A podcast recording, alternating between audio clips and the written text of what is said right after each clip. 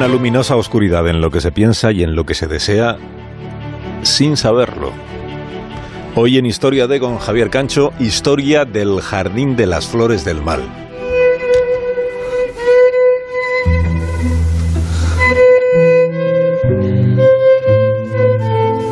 Si Baudelaire no hubiera nacido en París, que sé yo, si hubiera nacido en los adentros del Nordeste, en un pueblo español de pocos vecinos, en ese caso, en vez de haberse llamado Baudelaire, es posible que se hubiera llamado Graciano. Y es posible que la aldea en la que Graciano hubiera vivido no tuviera ni una cantina siquiera donde poder echar un trago de absenta.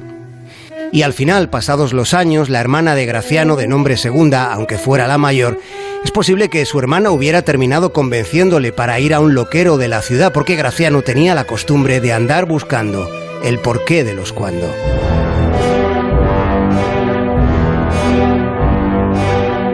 Baudelaire afrontaba sus últimos días, le desahogaba mucho entregarse a las blasfemias.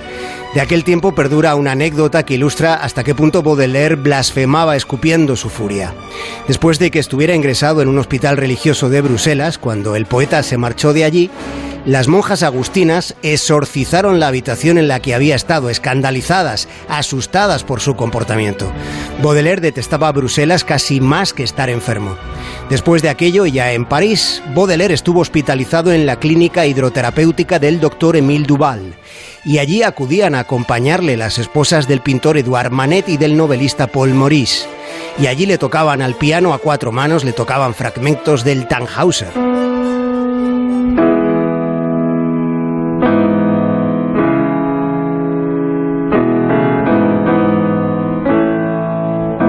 Vivió 46 años, aunque muchos de ellos tuvieran más de resistencia que de existencia. Sufrió afaxia, hemiplegia, contrajo la sífilis y confesó que había llegado a sentir el aleteo de la locura merodeándole. A Baudelaire le enloquecía escuchar a Wagner.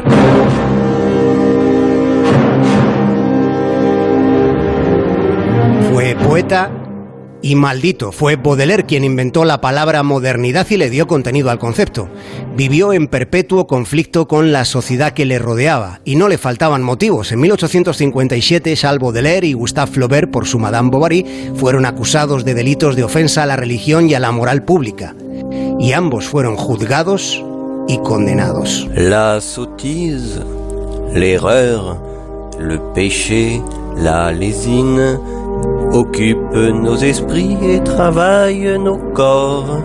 Sus poemas son tan subversivos que algunos de esos versos siguieron proscritos en Francia hasta 1949.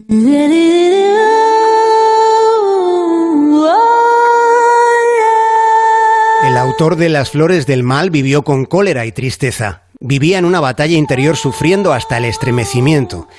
Y sin embargo, si nos apartamos de su vida como poeta maldito, en sus textos no parece haber rastro de desequilibrio, porque de hecho Baudelaire enseña a mirar, enseña a escuchar.